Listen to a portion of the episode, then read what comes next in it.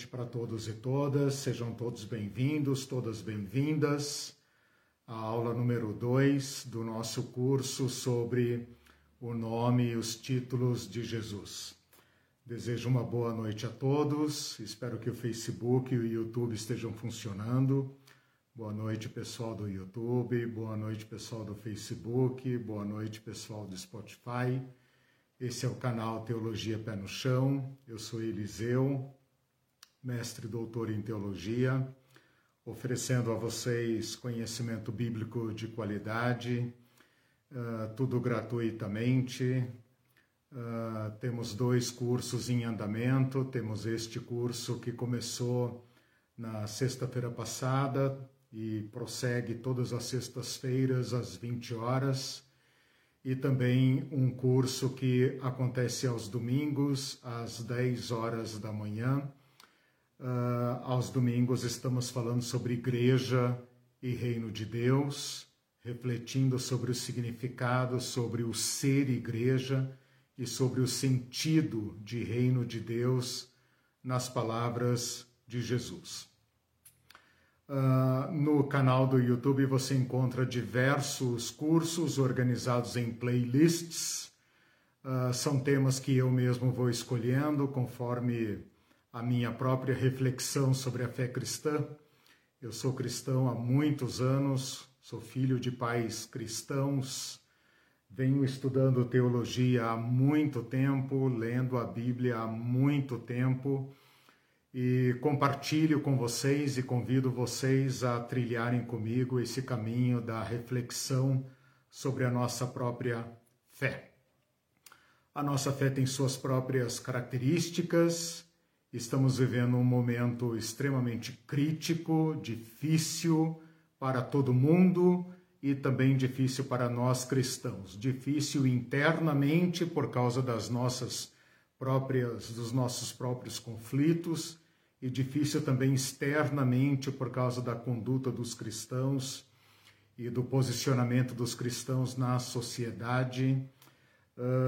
E eu estou convencido de que a sociedade merece conhecer a nossa fé, saber quem nós somos, o que cremos, uh, desmistificar algumas fantasias a nosso respeito e também, por que não, explicar para a sociedade quais são os verdadeiros fundamentos da nossa fé. Neste curso de sexta-feira, eu estou me propondo a conhecer melhor a pessoa de Jesus Cristo, o homem Jesus Cristo, por meio de seus nomes e títulos. Estou convencido, essa é a minha tese, que o nome de Jesus e os títulos usados por Jesus ou pelas pessoas a respeito de Jesus nos ajudam a entender melhor quem ele é. Enquanto nós vamos recepcionando aí os irmãos e irmãs, amigos e amigas, por favor, curtam esta transmissão, compartilhem também lembrem-se de se inscrever no canal. Acho que nós estamos ali com 897 inscritos. Já tinha 897, daí pessoas se inscreveram e nós ficamos empatados da semana passada para essa. Tem isso também, as pessoas se desinscrevem. Mas nós estamos aí, duas vezes por semana às sextas-feiras, 20 horas, e domingo às 10 horas, compartilhando a nossa fé. Depois essa transmissão é compartilhada também no Spotify, de modo que as pessoas tenham mais acesso a esse material. Na aula passada, sexta-feira passada, eu abri esse curso apresentando o nome Jesus, explicando o que ele significa, sua importância, seu conteúdo teológico. Eu me comprometi a, a, a com vocês a, a cada sexta-feira estudar um nome ou título uh, novo. E eu me propus nesta semana, hoje, nesta aula, estudar com vocês um nome uh, misterioso, privativo, raro, uh, que é o nome Emanuel. Então, na aula passada, nós estudamos o nome Jesus. Na aula de hoje, vamos estudar o nome Emanuel. Na próxima aula, a gente continua. Eu acho que eu reservei para a próxima aula o nome, título Cristo, Messias, Cristo.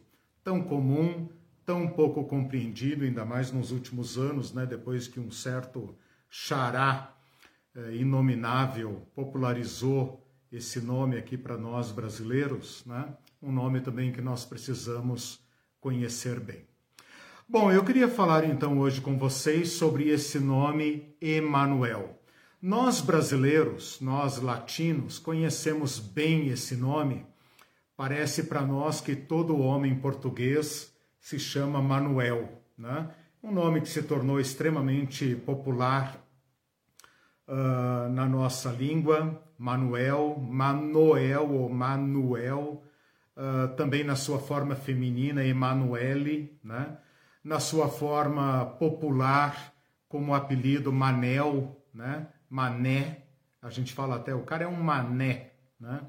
Esse mané é a forma mais popular, mais é, rude, talvez corrompida, do nome original Emanuel. Então parece que o nome Manuel, Manuel é um nome inventado pelos portugueses, assim como Joaquim, né? Parece que todo homem português se chama Joaquim ou Manuel. Quando a gente vai contar piada de português, a gente fala, eram dois portugueses, um chamava Joaquim e o outro Manuel, né?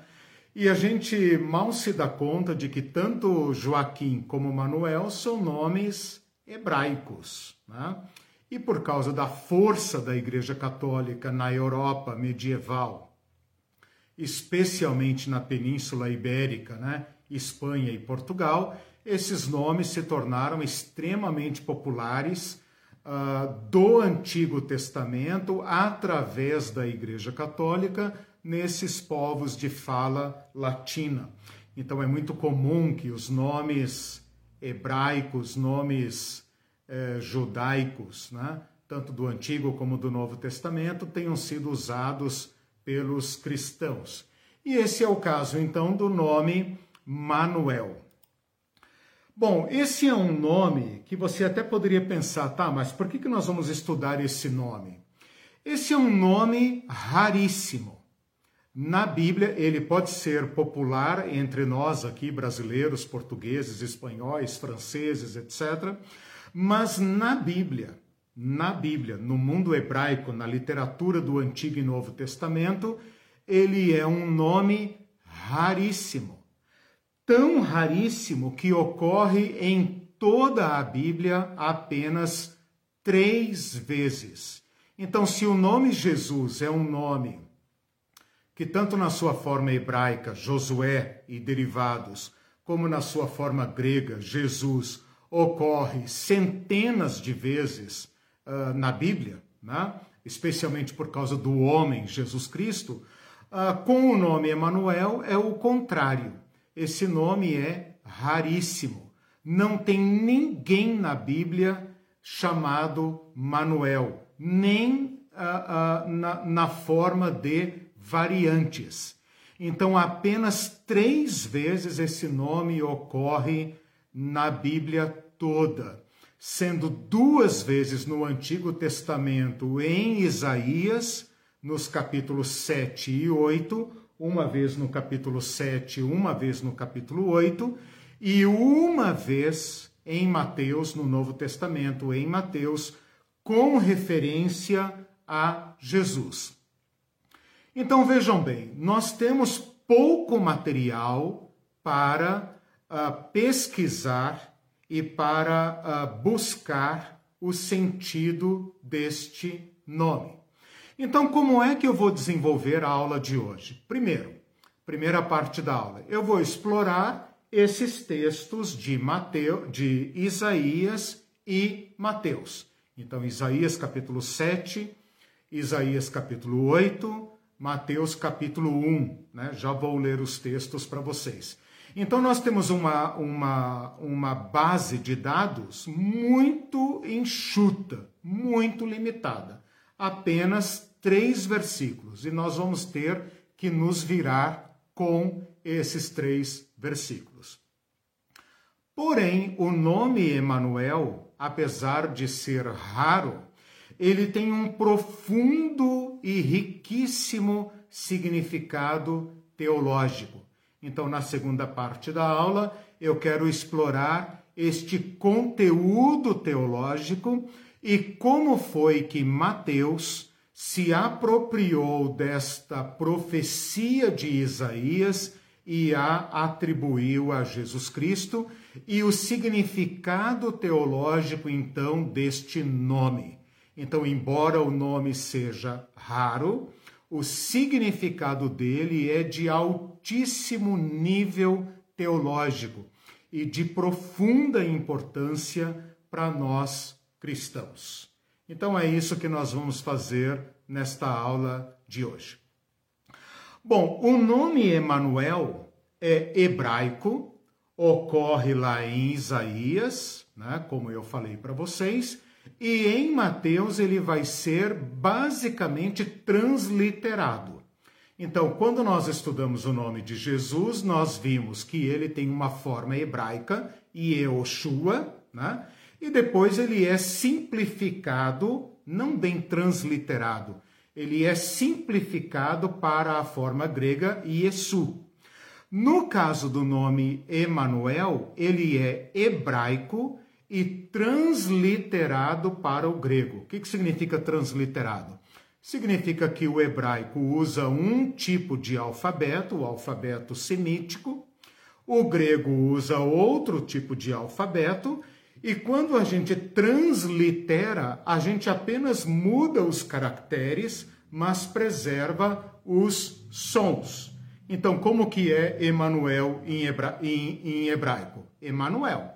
E como que é Emanuel em grego? Emanuel, apenas escrito com seu próprio alfabeto. Então a palavra no livro de Isaías em hebraico é Immanuel e é composto de el, esse, esse uh, sufixo el é o nome Deus e um nome uh, uh, que significa Deus Todo-Poderoso, é um nome que invoca Deus no seu poder. Portanto, El pode ser traduzido como Deus, mas com o sentido de Deus poderoso, Deus Todo-Poderoso, El. E a palavra Imanu é, é a palavra in, que significa com, e a terminação plural, primeira pessoa do plural, a nu, que é nós. Então, com nós, conosco. A tradução desse nome, então, é Deus conosco. Esta, esta interpretação não aparece em Isaías, lá apenas fala uh, a Virgem conceberá e dará à luz um filho e lhe porá o nome Emanuel. Mas quando Mateus cita esse nome em grego, sendo que em grego ele não tem sentido, porque ele está em hebraico apenas transliterado, lá em Mateus então é que ele vai dizer: lhe porás o nome, ou ele será chamado Emanuel, que quer dizer Deus conosco. Então esse nome Emanuel, Manuel, Manuel, Manuela, todas as suas variantes, em todas as suas formas, significa El está conosco. El com nós. Deus está conosco. Ou numa forma mais ampliada, mais completa, poderia ser o Deus poderoso está conosco. Significa isto em hebraico, significa isto em grego, porque, como eu falei para vocês, está apenas transliterando. Então, eu já expliquei para vocês o nome, sua origem e seu significado. O nome significa Deus está conosco, ou o Deus Todo-Poderoso está com, no, com nós, conosco. Os versículos em que esses nomes se encontram, como eu falei para vocês, são apenas três. E eu vou então agora citá-los para vocês.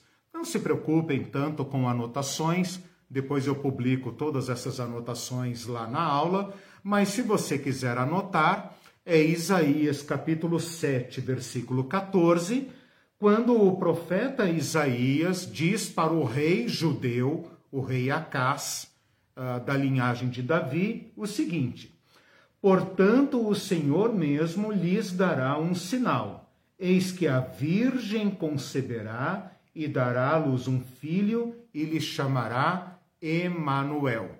Estou lendo Isaías capítulo 7, versículo 14. No capítulo seguinte, no uh, capítulo 8, versículo 8, está a segunda referência a Emanuel. Penetrarão em Judá os exércitos da Assíria, penetrarão em Judá, inundando-o, e passando por ele chegarão até ao pescoço. Está usando uma figura de linguagem, né? O exército vai entrar como uma inundação e vai chegar até o pescoço. As alas estendidas do seu exército cobrirão a largura da tua terra, ó Emanuel. Então aí está a segunda referência ao nome de Emanuel. No primeiro versículo fala que a virgem conceberá e dará à luz um menino, e ele será chamado Emanuel. Depois, no capítulo 8, versículo 8, já uh, o profeta já fala ó Emanuel uh, diretamente, né? Uh, supondo-se que Emanuel já existe e que ele habita um certo lugar. Por isso o profeta fala a largura da tua terra, ó Emanuel. Bom, a terceira referência está no livro de Mateus, quando o anjo anuncia para José que Maria está grávida de um menino especial e fala então o seguinte. Eu vou ler o versículo 2 só para vocês acompanharem o contexto. Ora, tudo isto aconteceu para que se cumprisse o que fora dito pelo Senhor por intermédio do profeta. Eis que a virgem conceberá e dará à luz um filho, e ele será chamado pelo nome de Emanuel. E aí abre parênteses, uma nota explicativa, uma nota editorial, dizendo o seguinte: que quer dizer? Então ele está usando um nome hebraico, escrevendo em grego, então o autor se obriga a explicar o sentido, porque os seus leitores não têm obrigação de saber hebraico. Então ele fala: que quer dizer Deus conosco? Despertado José do seu sono, fez então como o Senhor lhe havia mandado. Bom, apresentei então para vocês agora os três lugares, os três versículos onde é citado o nome Emanuel. Então, o que, que eu falei até agora? Que o nome Emanuel é raríssimo nas Escrituras, ocorre apenas três vezes, significa Deus conosco, ou Deus está conosco, portanto, fazendo referência à presença de Deus. É citado apenas em Isaías e Mateus, duas vezes em Isaías, Antigo Testamento, uma vez em Mateus, Novo Testamento. Em Mateus, na, na primeira ocorrência, ele fala é, a, a título de profecia, eis que a Virgem conceberá e dará à luz um filho. Na segunda referência, parece que ele já se refere, ou já se dirige, né, diretamente ao próprio Emanuel, porque ele fala tua terra, ó Emanuel. Então, supostamente Emanuel é que está recebendo a mensagem. E no caso de Mateus, o, o, a referência a Emanuel está na, na narrativa da, do sonho de José a respeito da gravidez de Maria. O anjo está falando para José que o menino se, se chamará Jesus, e então faz uma invocação, uma referência diretamente a Isaías capítulo 7, versículo 14, quando ele fala assim: Isto é para que se cumprisse o que fora dito uh, pelo Senhor por intermédio do profeta. Qual profeta? Isaías 7,14. Então vejam bem, de certa forma, as três referências ao nome Emanuel se, se, se resumem a duas. Por quê? Porque a referência de Mateus 1,23 é uma citação de Isaías 7,14. Ou, melhor dizendo, uma aplicação. Então, aquilo que o profeta predisse em Isaías 7,14, agora é, de acordo com Mateus, aplicado a Jesus Cristo. Próximo passo que nós vamos dar agora, né? Uh, vocês já estão aí no YouTube, tá bom? Facebook também está funcionando, graças a Deus.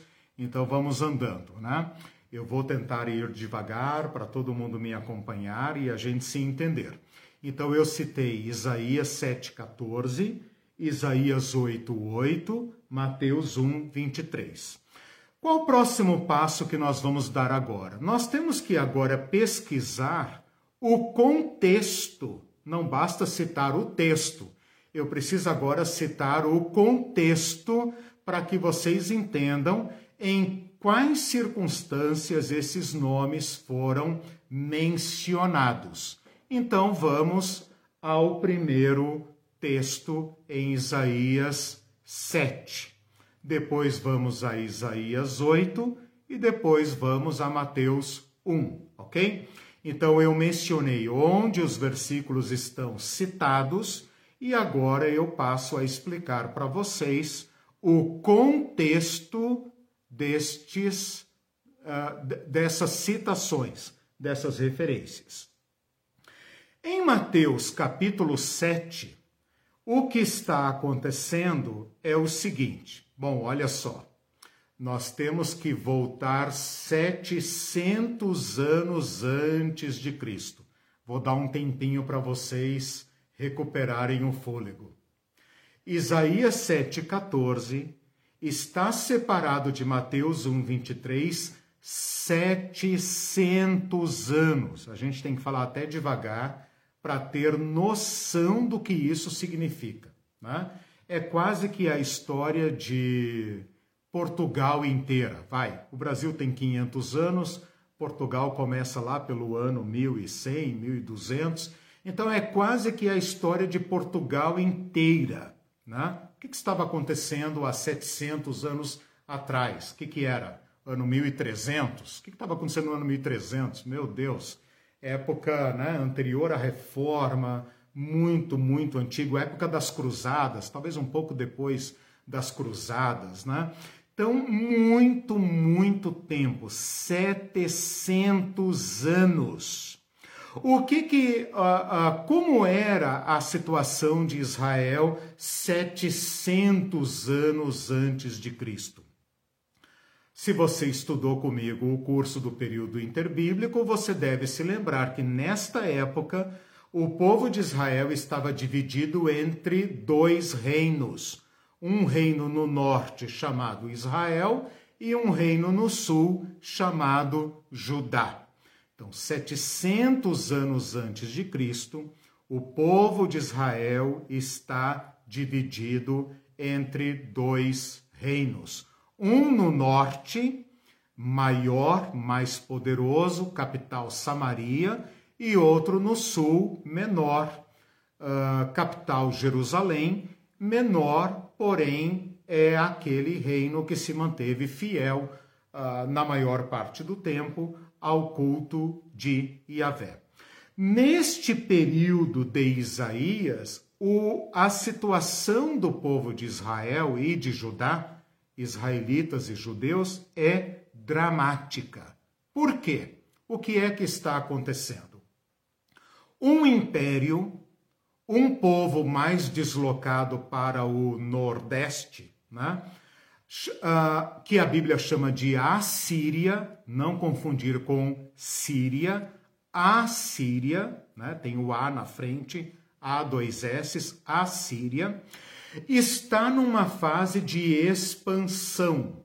E quando um governo se expande, um povo se expande, ele causa o caos ao seu redor. Os pequenos reinos ao seu redor têm poucas opções, ou fazem aliança, ou então são obrigados a formarem alianças adversárias, oponentes para enfrentar aquela ameaça. Esta expansão da Assíria, então, desequilibra a relação entre Israel e Judá e desequilibra a relação dos povozinhos ao redor, inclusive Síria, Tiro e Sidom, Amon, Moabe, Filisteus, esses povozinhos que você está familiarizado quando você lê o Antigo Testamento. O reino do norte, o reino do norte, Israel, está tendendo a fazer uma aliança militar para enfrentar a Assíria. Mas o reino do sul, o reino de Judá, está sendo firmemente exortado a não entrar nesta aliança. Então, o que, que o Reino do Norte, junto com os seus aliados, está procurando fazer? Derrotar o Reino do Sul, derrotar Judá e colocar no trono de Davi, do filho de Davi, um representante seu. Então, o reino de, de Judá, o reino do sul, do sucessor de Davi, está sendo ameaçado. É exatamente nesta situação que o profeta Isaías vai ao rei Acás, que é sucessor de Davi, dizendo para ele: O rei, é o seguinte: não tenha medo de Israel, não tenha medo dos aliados de Israel, porque o Senhor Yahvé, o Deus de Davi, vai proteger o reino de Judá. Então prestem atenção no, no drama desta situação. Todos esses povos da Palestina estão sendo ameaçados por um povo poderoso, violentíssimo, cruel, que é o povo assírio. O fato de eles terem se levantado e estarem expandindo em relação à, à, à Palestina provoca o caos. O que, que esse povo resolve fazer? Uma aliança militar para enfrentar a Assíria. Israel, que é o reino mais poderoso do norte, quer que Judá entre com ele nesta aliança. Mas o povo de Judá não quer entrar nessa aliança. Então, o que, que Israel pretende fazer? Ameaçar Judá e obrigar Judá a entrar com ele na aliança. Quando o profeta Isaías chega para o rei Acás, se você olhar aqui comigo no versículo 3, no versículo 4, veja o versículo 4, Isaías capítulo 7, versículo 4. Acautela-te, o profeta falando para o rei Acás. O rei Acás está desesperado. E o profeta falando para ele: Acautela-te, aquieta-te, não tenha medo, não se desanime o seu coração por causa desses dois uh, uh, tocos de tições fumegantes. Quem são esses dois tocos de tições fumegantes? O reino de Israel e o reino da Síria. Não a Síria, Síria. Uh, por causa do ardor da ira de Rezim e da Síria e do filho de Remalias. Está falando o nome dos reis de Israel e da Síria. Eles estão tentando te ameaçar mas o Senhor, olha o versículo 7, isto não subsistirá, nem tampouco acontecerá. Então, o profeta está dizendo para o rei de Judá o seguinte: não faça aliança e não tenha medo. E o rei de Judá está desesperado, porque ele pensa: não temos saída. Ou nós nos aliamos com Israel e Síria, ou então nós vamos ter que nos aliar com o Egito contra todos eles. Né? E o profeta, olha a loucura disso, o profeta está dizendo: não uh, façam aliança. Imagina a situação desse rei Acas. No versículo 10, o profeta uh, fala para Acas dizendo o seguinte: pede ao Senhor, você está com medo? Então pede ao Senhor teu Deus um sinal e ele te dará. Mas o profeta Acas, no versículo 12, diz o seguinte: Não pedirei sinal, nem tentarei ao Senhor teu Deus. Fica parecendo que o rei Acas está sendo muito crente aqui, né? mas na verdade não é isso que ocorre. O que ele está dizendo é o seguinte: não, não, não, não, tudo bem, eu já entendi. Mas é como se o rei Acas tivesse pensado, cara, tudo bem esse negócio aí de Deus, de sinal e tal, mas cara, é, política e exército deixa comigo, eu resolvo isso. Então o profeta fica muito bravo com o rei e diz para ele o seguinte: olha lá no versículo 13: Ouvi agora, ó casa de Davi. Até agora ele estava falando apenas com o rei Acás. Agora ele invoca toda a casa de Davi. Acaso não basta cansar os homens, vocês ainda pretendem cansar a Deus? E então vem o versículo 14. Portanto, o Senhor mesmo lhes dará um sinal. Então, esse é o contexto. O profeta está dizendo: o que você teme não acontecerá. Tem dúvidas? Pede um sinal, pede um sinal que eu te darei. E o rei, não por fé, mas por incredulidade, diz: Não, não, não vou pedir um sinal. Mas o profeta, discernindo o que estava acontecendo, diz para ele: Ó oh, rei, você e toda a sua casa, não basta irritar os homens, ainda pretende irritar a Deus com seus pecados, com sua teimosia? porque esse rei acaso não era flor que se cheire. Então, na, na teimosia do rei em crer, até mediante um sinal, Deus se antecipa por meio do profeta e promete um sinal. O Senhor mesmo lhes dará um sinal. Vocês não pediram um sinal, mas Deus vai esfregar na cara de vocês um sinal. Eis que a Virgem conceberá e dará à luz um filho e lhe chamará Emanuel.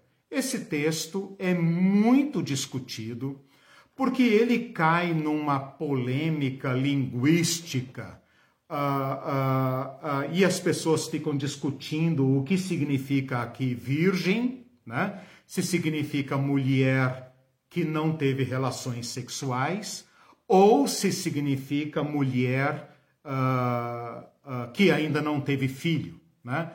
Jovem casada, uma noiva, como Maria. Né? Então há uma discussão gigantesca a respeito disso, não é possível determinar o assunto apenas com base em tradução e exegese, é necessário que a gente aqui trabalhe teologicamente, ou seja, no nível da interpretação, do sentido amplo do texto. Então, para todos os efeitos, nós temos que pensar aqui o seguinte: se esse texto se referir a uma jovem mulher, casada ou não, qual seria o sinal? Se fosse uma jovem mulher não casada, então o profeta aqui estaria dizendo que essa mulher teria um filho mediante prostituição ou, ou adultério, se ela estivesse já desposada com um homem com o qual ainda não havia tido relações sexuais. Então, para esse texto fazer o seu sentido mais natural, parece que a lógica nos indica interpretar esse texto como sendo uma menina não casada portanto que nunca teve relações sexuais. portanto, indicando uma, um nascimento miraculoso, excepcional. Apenas isto daria sentido à palavra sinal. Né? Uma mulher uh, não casada, não comprometida com um homem, ter um filho não é um sinal, seria um absurdo, seria uma aberração. Uma mulher casada, embora jovem, mesmo que nunca tivesse tido filhos, ter um filho e conceber não seria uh, uh, nada uh, que se pudesse chamar de um sinal. O problema é que na sequência do texto dá a impressão que esta criança nascerá imediatamente. Porque no versículo 15 vai dizer assim: Ele comerá manteiga e mel quando souber desprezar o mal e escolher o bem. Ou seja, essa criança viverá num lugar é, normal, num lugar de fartura. Se vai comer manteiga e mel, significa que tem gado, que tem terra, que a produção agropecuária está normal. E que esta criança vai se desenvolver normalmente e ela vai logo aprender, uh, vai entrar na idade da razão e vai saber desprezar o bem e o mal. Versículo 16: Na verdade, antes que este menino saiba desprezar o mal e escolher o bem, portanto, antes que ele entre na idade da razão, sete anos, né?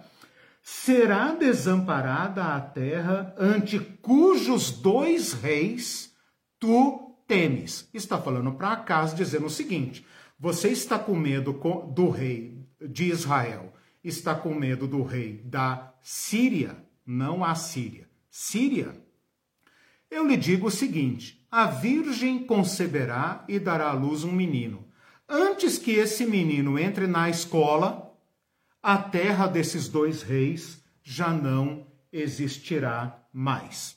E então ele continua falando aqui, ele continua falando sobre estas guerras que acontecerão. Se eu não vou ter tempo de ler agora, mas se você ler a partir do versículo 17, ele fala que estes perigos de guerra serão muito graves que Judá não será poupada, o reino de Judá não será poupado, que ele virá e haverá guerra e etc, etc. E aí ele continua até o final do, do capítulo 7. Vamos então agora para Isaías 8, tá? Em Isaías 8, capítulo 1, versículo 1, está escrito o seguinte: Disse-me também o Senhor, agora é o Senhor falando com o profeta: Toma uma ardósia, uma pedra, uma lasca de pedra, e escreve na madeira um nome. Aqui eu não tenho o nome em hebraico, mas é Mazer Salal Hasbas. Maer Salal Hasbas, que significa Rápido despojo, presa segura. É um nome extremamente enigmático, dificílimo de saber o que significa, mas o Isaías vai, ao que tudo indica, dormir com sua própria esposa, chamada aqui de profetisa, e esta esposa, esta mulher do profeta, concebe e ele coloca esse nome Ma, Maer Salal Hasbas no seu próprio filho. E agora ele vai dizer, olha o versículo 14: Antes que o menino saiba dizer meu pai ou minha mãe, serão levadas as riquezas de Damasco e os despojos de Samaria diante do rei da Assíria. Então fica parecendo que Trata-se de uma criança que vai nascer imediatamente e que antes que essa criança se desenvolva, esse perigo será completamente debelado. Então, ao que tudo indica, entrou aqui uma segunda criança que vai dar cumprimento ao livramento de Judá.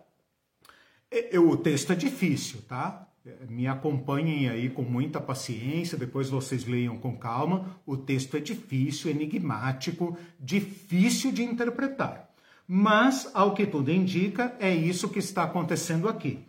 O profeta fala que a virgem conceberá um filho e ele se chamará Emanuel.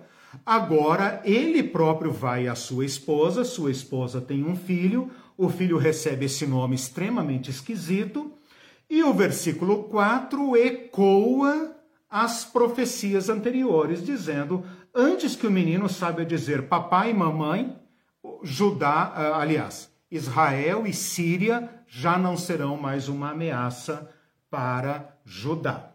Versículo 5, capítulo 8, versículo 5.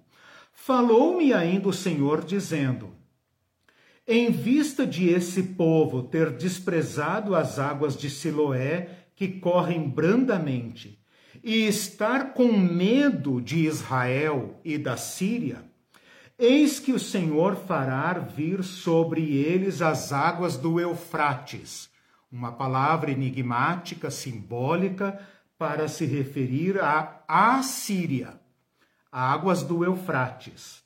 Percebam que a figura aqui é de uma inundação, tá? Fortes e impetuosas, isto é, o rei da Assíria, e com ele toda a sua glória, águas que encherão o leito dos rios e transbordarão por todas as suas ribanceiras. E agora então o versículo 8: penetrarão em Judá inundando-o e passando por ele, chegarão até ao pescoço. As alas estendidas do seu exército cobrirão a largura da tua terra, ó Emanuel. Então aqui parece que o Emanuel já não é mais um bebê, já não é mais um menino, mas aquele perigo da Assíria está agora vindo ele próprio diretamente contra Judá. Fica parecendo então que a Assíria, gente, eu sei que é complicado, mas tente me acompanhar com paciência. Fica parecendo então que a Assíria, que é o império, a Assíria, derrotou Síria e Israel, né? debelou, acabou com Samaria e Damasco, mas continua sendo uma ameaça para a terra de Emanuel, para a terra de Davi, para a terra de Judá. Agora vejam o versículo 8. Vão comigo, vocês vão ligar os pontos bonitinho. Olha o versículo 8.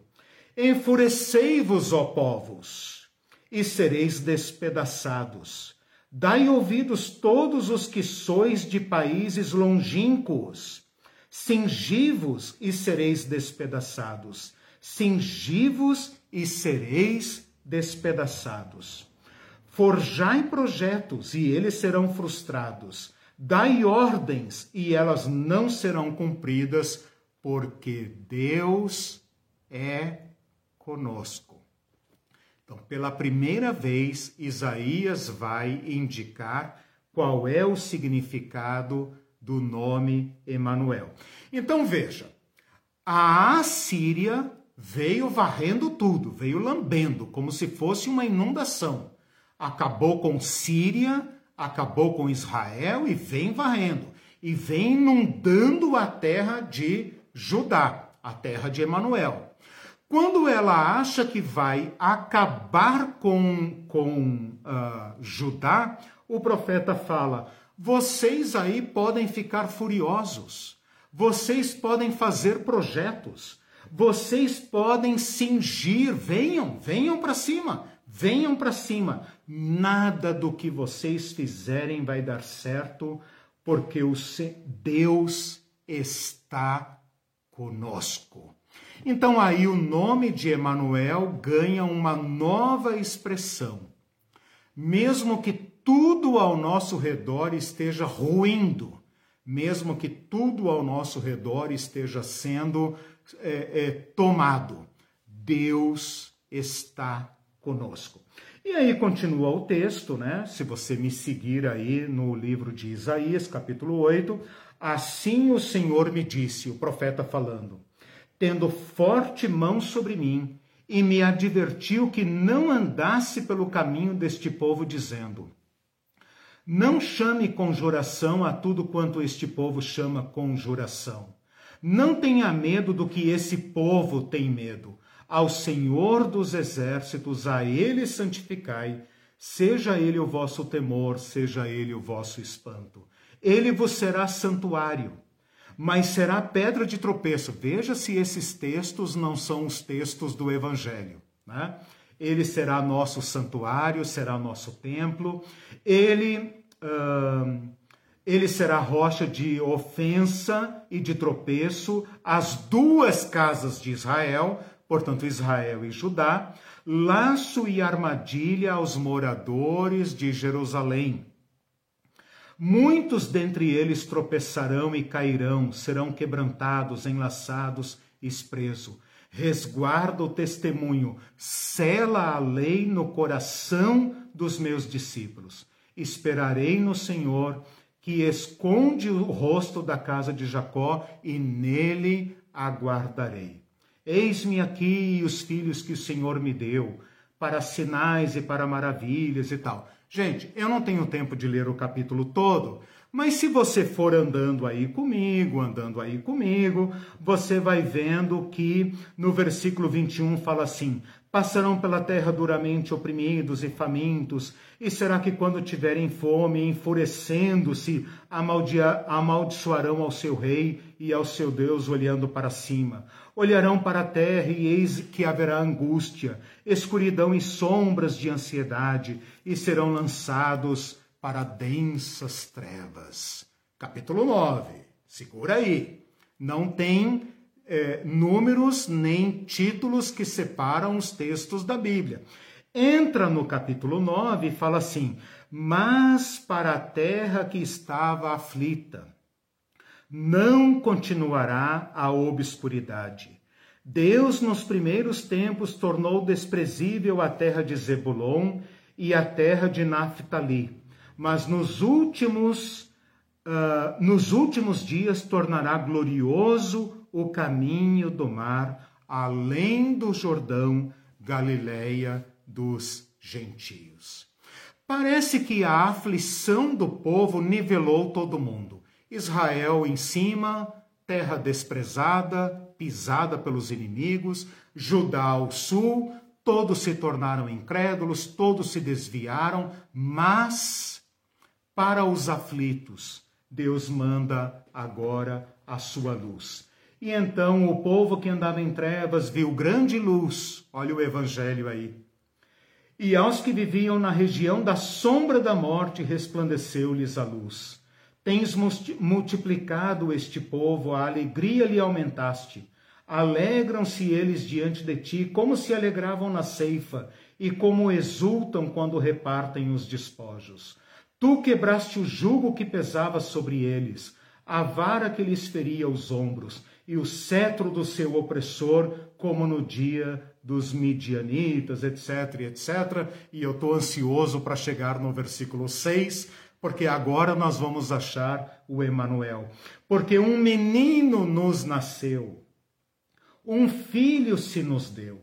O governo está sobre os seus ombros, e o seu nome será maravilhoso, conselheiro, Deus forte, Pai da eternidade, príncipe da paz, para que aumente o seu governo e venha paz sem fim sobre o trono de Davi e sobre o seu reino, para o estabelecer e para o firmar, mediante juízo e justiça, desde agora e para sempre.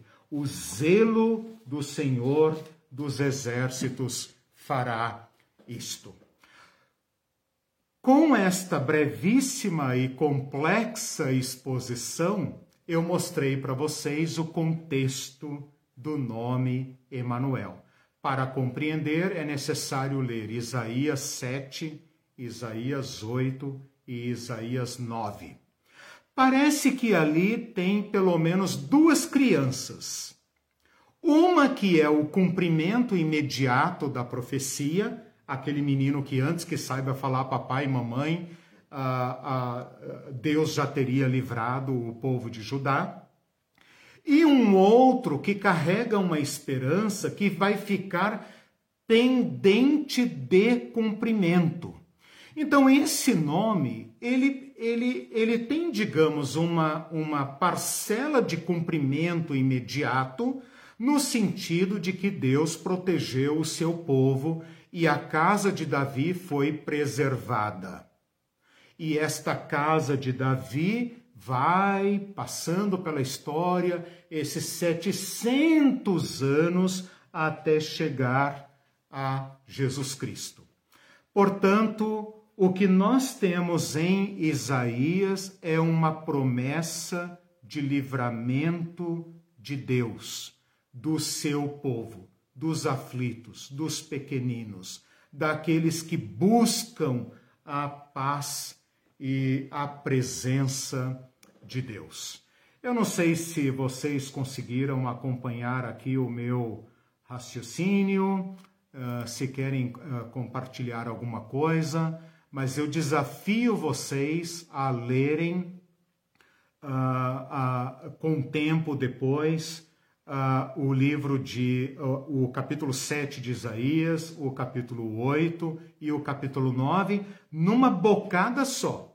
Vocês vão ver que muitos daqueles textos que eu li estão citados no Novo Testamento, ou seja, os primeiros cristãos para entenderem Jesus Cristo, para entenderem o, o, a, a vida e obra de Jesus Cristo, recorreram ao Antigo Testamento, às profecias e encontraram nos profetas predições a respeito de Jesus Cristo.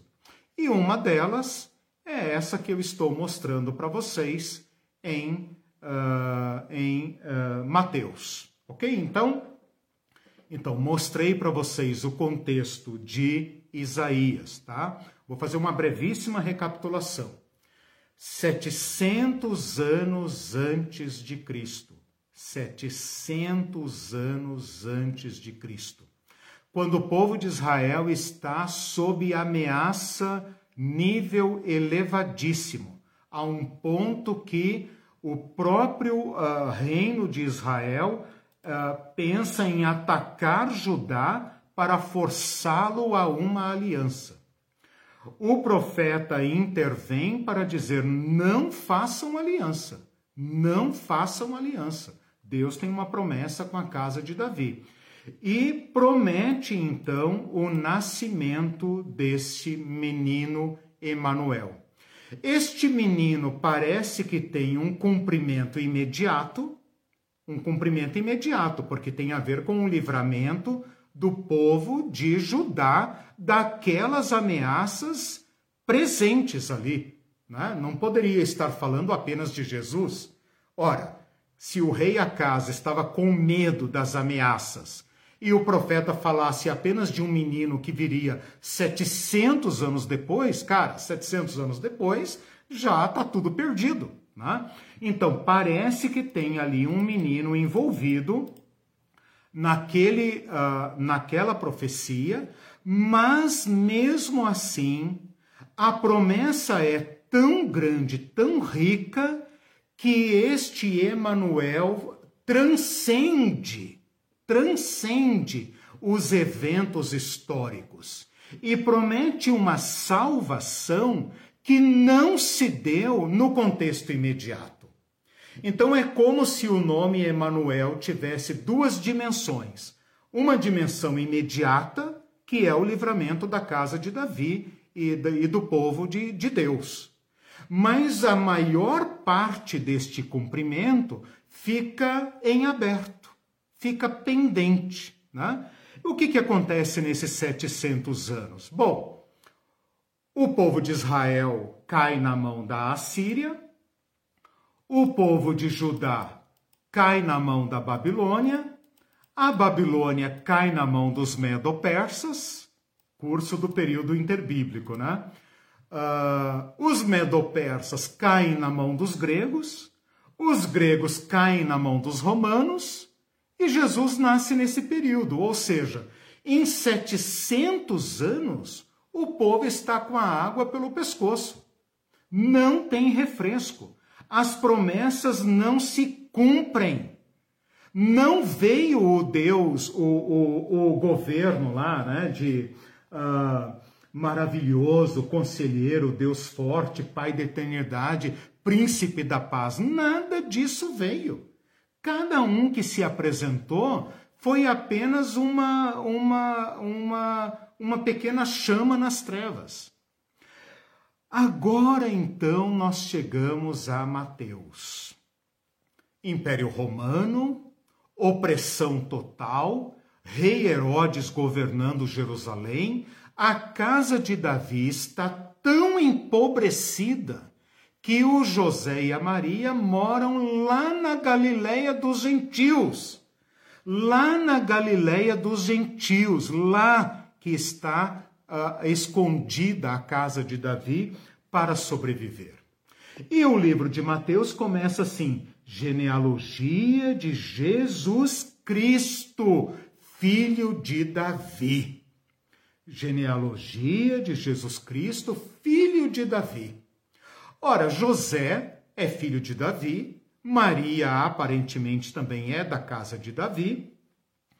Ambos são provavelmente jovens, estão noivos, Maria é virgem, tanto no sentido de ser uma moça uh, novinha, em idade de casar-se, portanto, já teve a sua primeira menstruação, já foi dada em casamento, provavelmente muito jovem, 14, 15, 16 anos por aí. José, às vezes, se diz que é velho, mas provavelmente também era um jovem, aí por volta dos seus 18, 19, 20 anos. Ambos estão prometidos em casamento, mas ainda não coabitam, ainda não são marido e mulher no sentido sexual, conjugal. E a Maria aparece grávida. Então, se você relacionar os relatos do Natal de Lucas com os relatos de Natal de José, Lucas trata de Maria. Uh, Mateus trata de José. Né? O José, quando vê que sua noiva está grávida, entra em crise. Ele pensa: se eu a denunciar, ela obrigatoriamente será morta. Então ele pensa uma forma, José sendo muito justo, muito terno, né? muito homem, né? pensa em fugir, e então Maria poderia ser tida como uma uh, viúva ou como uma mulher repudiada, quem sabe eh, poderia até refazer a vida, e José então atrai para si a culpa, a vergonha e poupa Maria. Quando ele está pensando em fazer isso, de acordo com o um relato de Mateus, capítulo 1, versículo 18, ele tem um sonho. E neste sonho, uh, versículo 20, Mateus, capítulo 1, versículo 20, diz assim: Um anjo do Senhor aparece para José e fala: José, filho de Davi não tenha medo de receber Maria, tua mulher, porque o que nela foi gerado é do Espírito Santo. Ela dará à luz um filho e lhe porás o nome de Jesus, nome que nós estudamos na aula passada. Lhe porás o nome de Jesus e dá a explicação, porque ele salvará o povo dos pecados deles. A partir do versículo 22, você pode dizer que é palavra do anjo. Mas também pode pensar que é a mão do autor do evangelho, Mateus. Eu prefiro pensar que se trata da mão do autor do evangelho, Mateus. Por quê? Porque Mateus tem uma característica. Mateus estrutura o seu evangelho com o suporte do Antigo Testamento. Então, muitas vezes, Mateus vai dizer: Isto aconteceu para que se cumprisse o que disse o profeta. Muitas vezes. Eu não vou dizer aqui agora quantas, porque o número não me ocorre, mas assim, 20 vezes. Né? Ah, depois eu me comprometo a corrigir, mas eu estou falando 20 só para mostrar que é muito, muito, é uma marca não de Marcos, nem de Lucas, nem de João, embora eles também façam isso, mas é uma característica de Mateus. Mateus muitas vezes vai dizer: Isto aconteceu para que se cumprisse o que fora dito pelo profeta.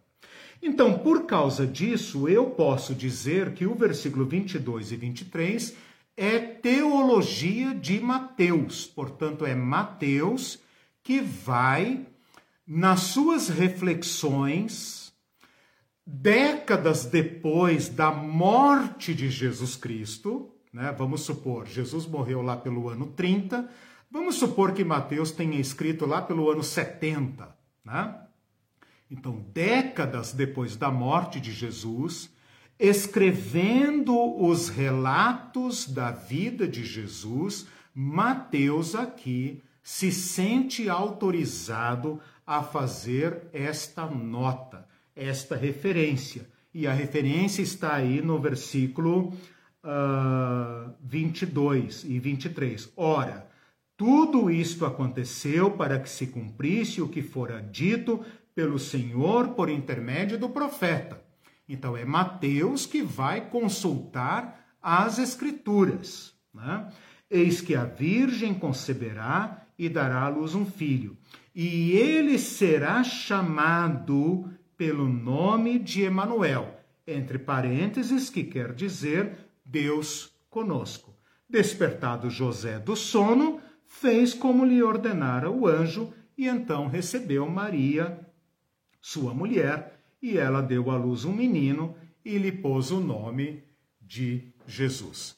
Então é muito importante vocês entenderem que uh, o, o, o livro de Mateus é estruturado com base nas citações do Antigo Testamento. Toda a igreja primitiva fez isso uh, no passado, orientado pelo próprio Jesus, né? Que citava, que dizia que as escrituras davam testemunho dele. Então a igreja aprendeu esse método, né? consultar o Antigo Testamento para encontrar revelações a respeito de Jesus. Uh, esta nota, então, faz referência direta a Isaías 7,14. Né? Tem algumas uh, diferenças aqui entre o texto de Isaías e o texto de Mateus, uh, supostamente porque Mateus citou com base na tradução grega. Tem uma coisa interessante aqui que Isaías fala que a mãe colocará o nome no filho de Emanuel. E aqui no texto de Mateus fala assim: ele será chamado pelo nome de Emanuel. Ele será chamado pelo nome de Emanuel. Com isso, Mateus não está querendo dizer que Jesus teria dois nomes, Jesus Emanuel. Assim como a gente fala João Emanuel, José Emanuel, Carlos Emanuel, né? Ah, Mateus não está querendo dizer que Jesus teria um nome composto, Jesus Emanuel. Ele está querendo dizer que o menino seria chamado Jesus e que este Jesus cumpriria a profecia plenamente de Isaías, que significa Deus conosco. Então, Mateus está fazendo aqui uma aplicação do profeta a Jesus. Então, se aquela profecia de Isaías tinha ficado frustrada, por que frustrada? Porque não nasceu um menino capaz de dar plenitude ao que o nome Emanuel invocava, Mateus agora, inspirado pelo Espírito Santo, atesta que Jesus é o cumprimento pleno Jesus é o verdadeiro Emanuel. Jesus é aquele em quem Deus está presente para salvar. E aí a gente poderia perguntar aqui também o seguinte: tá, mas peraí. Mateus está dizendo que Jesus seria chamado pelo nome de Emanuel. Mas ninguém chamou Jesus de Emanuel. Não existe ninguém. Nem o próprio Mateus chama Jesus de Emanuel, nem Marcos, Lucas, João, nem Paulo, nem ninguém nunca chamou Jesus de Emanuel. Então, Mateus errou? Mateus é, fez aqui uma, uma, uma derrapada, digamos assim? Vejam, Mateus está escrevendo décadas depois da morte de Jesus Cristo. Se ele tivesse percebido que esta profecia de Isaías não se aplica a Jesus Cristo, ele poderia muito bem ter pulado esse versículo. É, ele usou esse versículo porque, assim como ele usou tantos outros, porque ele estava convencido de que este texto se aplicava a Jesus. Mas ninguém chamou Jesus de Emanuel. Então, como é que nós explicamos esse versículo de Mateus? E aqui, meus irmãos, está uma chave belíssima do Evangelho de Mateus que me encanta, me encanta, me, me é, é, internece o coração e que eu gostaria agora então de compartilhar com vocês. Vejam só. Mateus então apresenta uh, o primeiro texto profético a respeito de Jesus Cristo como sendo ele será chamado pelo nome de Emanuel, que quer dizer Deus conosco. Lá no meio do livro, lá no capítulo 18, versículo 20, quando Jesus está falando, uh, uh, em verdade vos digo que onde dois ou três de vocês uh, se reunirem em meu nome, eu estou no meio deles Jesus já invoca o nome para si.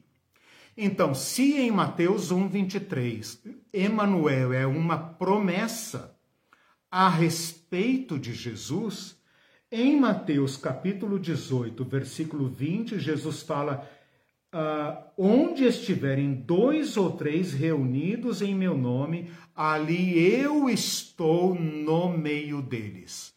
É como se Jesus estivesse dizendo: ali eu estou com eles. Então Jesus assume seu nome, assume a sua missão. E por fim, como se fosse uma moldura, lá no capítulo 28 de Mateus, capítulo 28, versículo 20, uh, quando Jesus faz, uh, pronuncia aquele texto que a gente chama de grande comissão, né?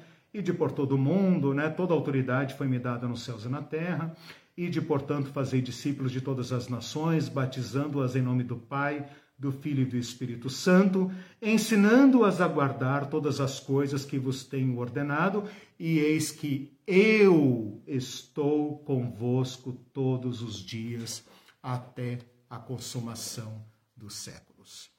O que Mateus está nos dizendo aqui, meus irmãos, é o seguinte: aquele bebê, aquele feto no ventre de Maria, que iria receber o nome de Jesus, porque nele se cumpre a profecia de Isaías, nele Deus está conosco, é assumida pelo próprio Cristo no final do Evangelho, quando ele fala: vão e eu estou com vocês em todo lugar, em todo tempo. Isto é tão importante para Mateus que Mateus não narra, não narra a ascensão. O Jesus de Mateus está ressuscitado, porém não assunto aos céus não ascendido aos céus. O Jesus de Marcos vai para o céu, o Jesus de Lucas vai para o céu, o Jesus de João não é dito, né? é, é apenas é, sugerido. O Jesus de Mateus, o Jesus na narrativa de Mateus, não vai para o céu. Mateus não fala que Jesus subiu para o céu e foi oculto das nuvens e tal.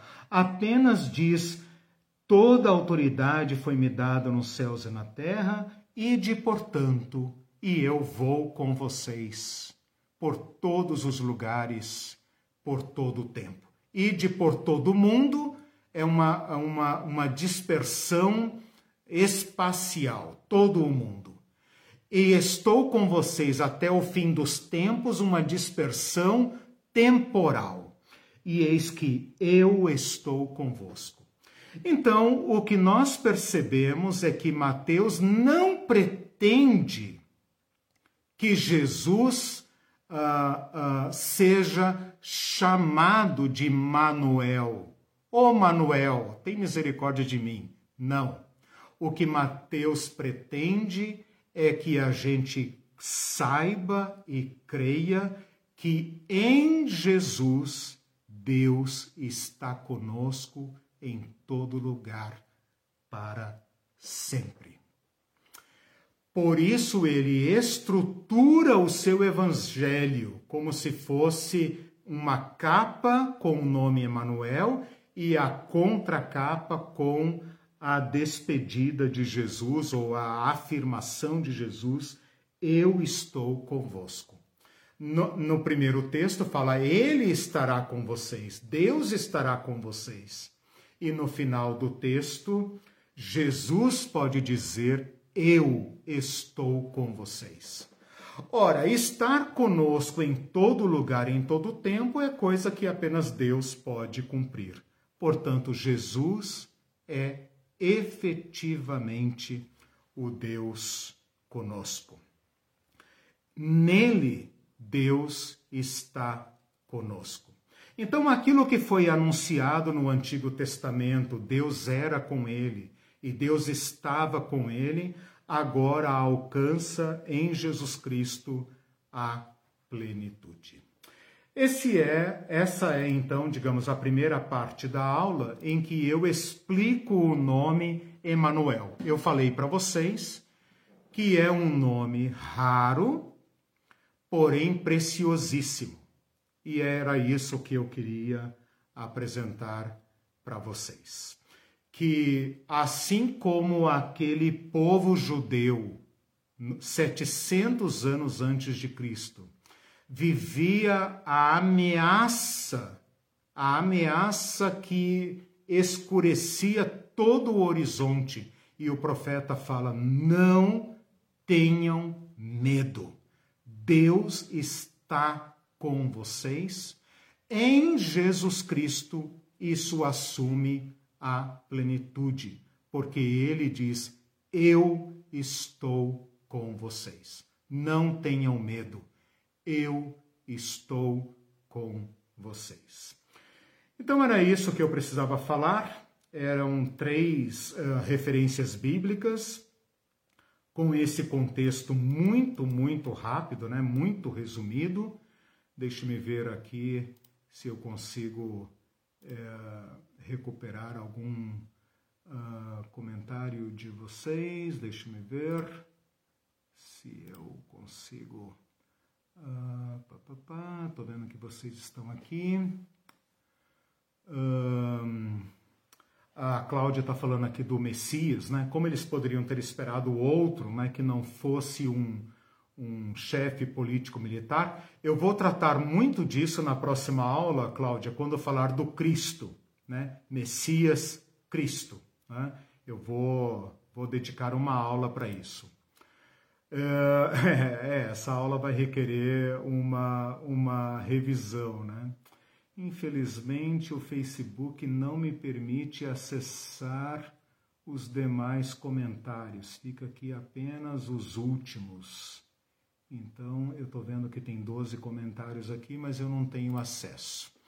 Bom, gente, eu espero então que eu tenha esclarecido. Eu apresentei o nome Emanuel, apresentei o significado dele, apresentei a origem, apresentei os três textos, apresentei os três contextos e apresentei a profecia de Isaías e apresentei o cumprimento em Mateus como sendo atestado teologicamente uh, por Mateus como tendo se cumprido em Jesus Cristo. Ok?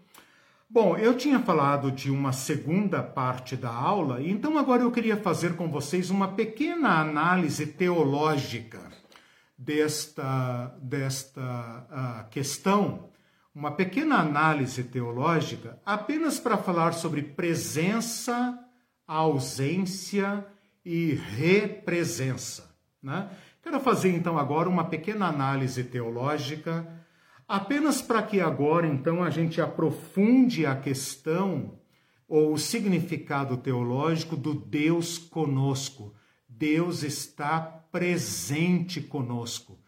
Uh, então, esse nome, Emanuel, pode ainda nos dar mais conteúdo se nós analisarmos rapidamente uh, a questão da presença de Deus. Então precisamos apenas, me deem apenas um, um tempinho aqui para molhar o bico, porque eu falei uma hora. eu comecei às oito, já falei mais de uma hora e não parei nem para beber água. Então só me deem, só me deem um tempinho e eu já vou caminhando para o encerramento, apenas fazendo essa reflexão sobre presença e ausência de Deus.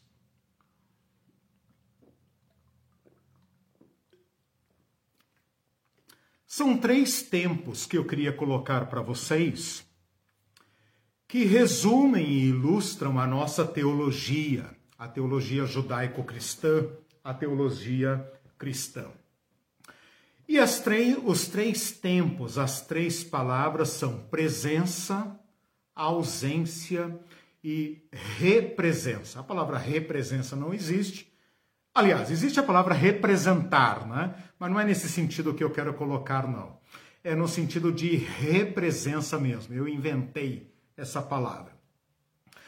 No início das Escrituras, de acordo com a nossa fé, de acordo com a fé que nós herdamos, nós encontramos um quadro em que o ser humano é criado diante de Deus, como imagem de Deus, como alguém que escuta a Deus, como alguém que encontra a Deus, como alguém que está diante de Deus. Então Deus diz ao, ao humano: multipliquem-se. E o livro de Gênesis, no capítulo 3, fala que Deus costumava vir na viração do dia na brisa do dia. É como se Deus viesse tomar o cafezinho da tarde com seus seus filhos, né? Uma coisa tão magnífica, tão transcendental que não dá nem para compreender. Mas de qualquer forma, o Éden, ou também chamado paraíso, é um local que pode ser caracterizado e representado como local da presença, local do encontro, local do amor, local do encontro. Um contra o outro, não contra no sentido de oposição, mas um olhando para o outro, em que Deus olha para o homem e para a mulher, em que homem e mulher olham um para si, são como um só, uma só carne e ambos olham para Deus. Então, contra nesse sentido, no sentido de que um vê a face do outro. E esta é a mais linda imagem da presença. A palavra presença significa estar diante do ser, pré-essere, ser diante de. Né? Então, esta existência diante de, esse ser humano que se vê diante do Criador e diante do seu igual, é o mais lindo retrato da existência. A segunda palavra é a palavra da ausência.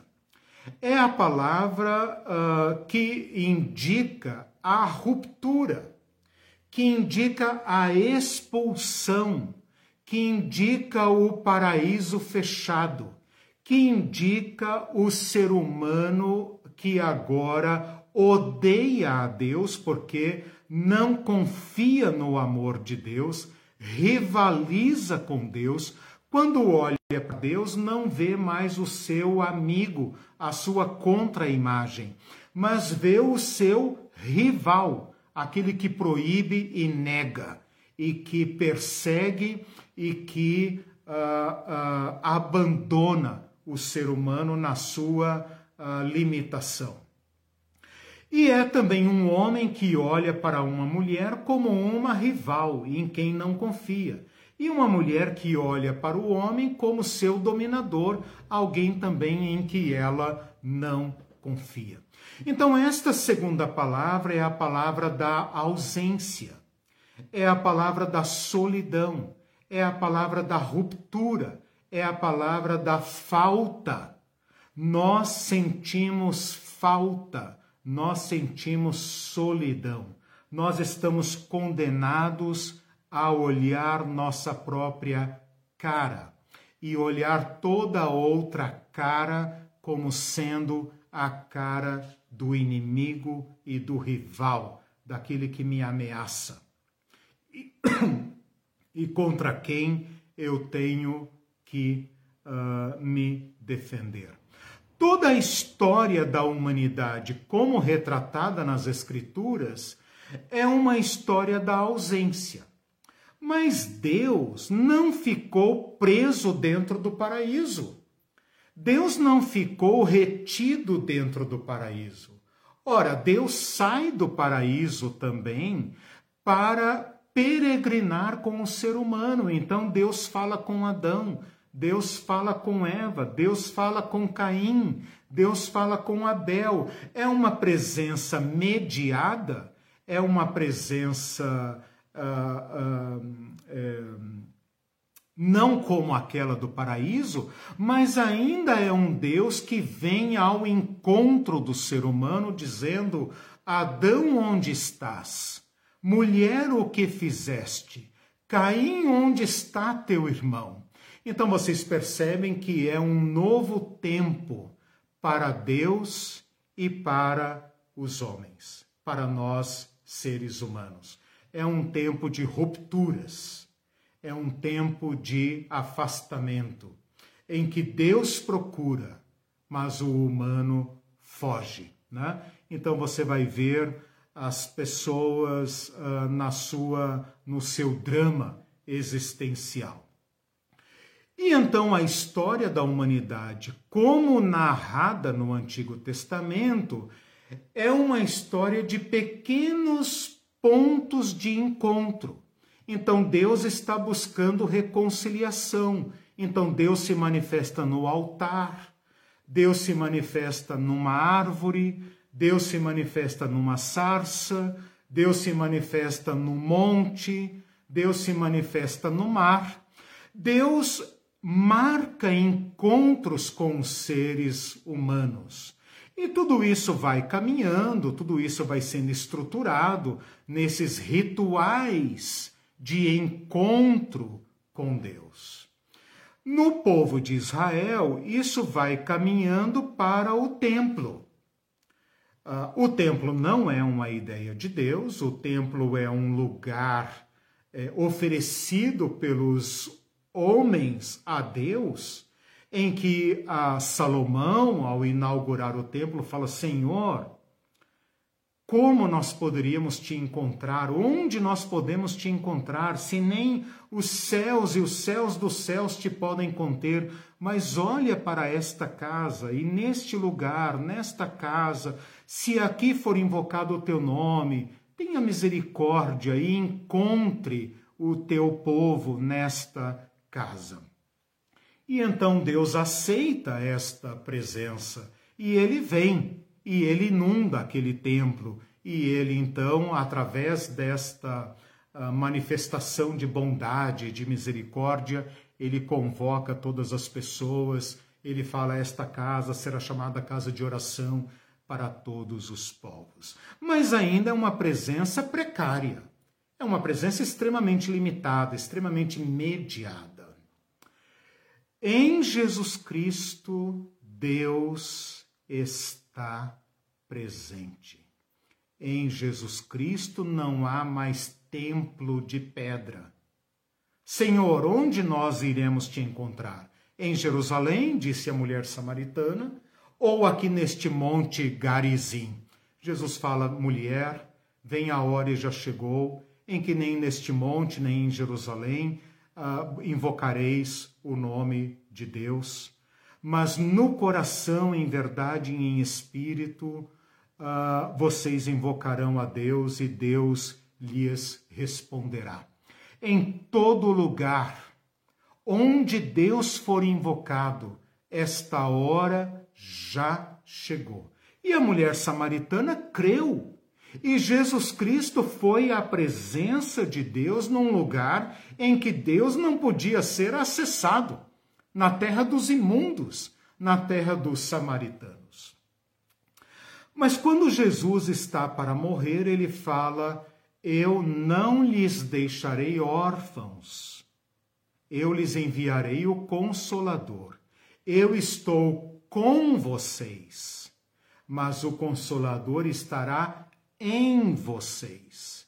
E então a presença do Espírito Santo, o Espírito Santo derramado é uma antecipação do paraíso, uma antecipação da habitação. É por isso que Paulo pode dizer que nós somos hoje o templo de Deus, o templo do Espírito Santo. Mas ainda não é a plenitude. Ainda é ainda são os primeiros raios do sol que iluminam a nossa escuridão. Mas em Jesus Cristo está garantida a reconciliação do humano com Deus. Em Jesus Cristo está assegurada a reconciliação e o encontro. Então, Jesus Cristo é a presença de Deus conosco por antecipação. Mas, como Paulo diz, nós ainda gememos e nós ainda estamos ausentes dele. Ainda é uma presença misturada com ausência. Mas no Apocalipse, quando o, o, véu se abre e aquela porta que foi fechada para Adão, para o humano, é aberta novamente, uh, João vê o tabernáculo de Deus com os homens, pois ele com eles habitará, e eles serão o seu povo, e o mesmo Deus estará com eles e será o Deus deles. E ele fala também: Nela não vi templo, porque seu templo é o Senhor Deus Todo-Poderoso e o Cordeiro. A cidade não necessita de sol nem de lua para que nela resplandeçam, porque a glória de Deus a tem iluminado e o Cordeiro é a sua lâmpada. E Paulo também, em 1 Tessalonicenses capítulo 4, 16, fala: "E assim estaremos para sempre com o Senhor. Então o nome Emanuel, ele ainda é um nome profético. Ele ainda prenuncia algo que nós não experimentamos na sua plenitude. Mas ele é como luz nas trevas, como disse o profeta Isaías. E ele já nos ilumina e já nos chama para a reconciliação e para o encontro. Então era isso, meus irmãos, este nome exótico, excêntrico, raro, enigmático, né? que pulsa de riqueza teológica para encher nosso coração de esperança e para nos uh, uh, chamar à presença. É uma presença doce, é uma presença consoladora, mas que ainda prenuncia a plenitude. Né? Ainda não é, ainda gememos, ainda sofremos, ainda clamamos, né?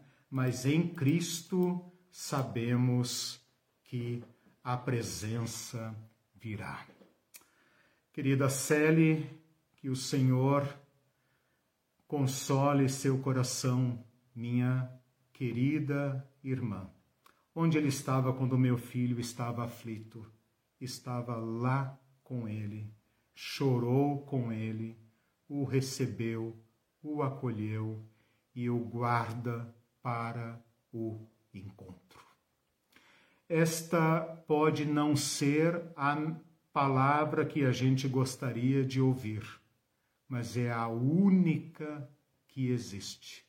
Por isso que Pedro disse em Atos 4:12, o único nome dado a nós por meio do qual podemos ser salvos. Em Emanuel, em um Deus que vem conosco peregrinar até nos levar de volta à presença, nós nos consolamos.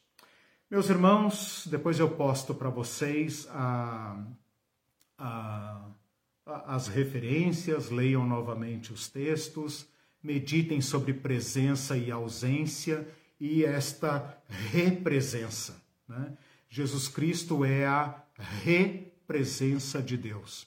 Jesus Cristo é o novo paraíso, o novo lugar onde nós poderemos nos reencontrar com o nosso Criador. Uma boa noite para vocês, que Deus esteja com todos nós, nos ajude, nos console nas nossas dores e tribulações. Nos vemos domingo às, às uh, 10 horas, né, para uh, continuarmos o nosso curso uh, Igreja e Reino de Deus. Tchau, pessoal do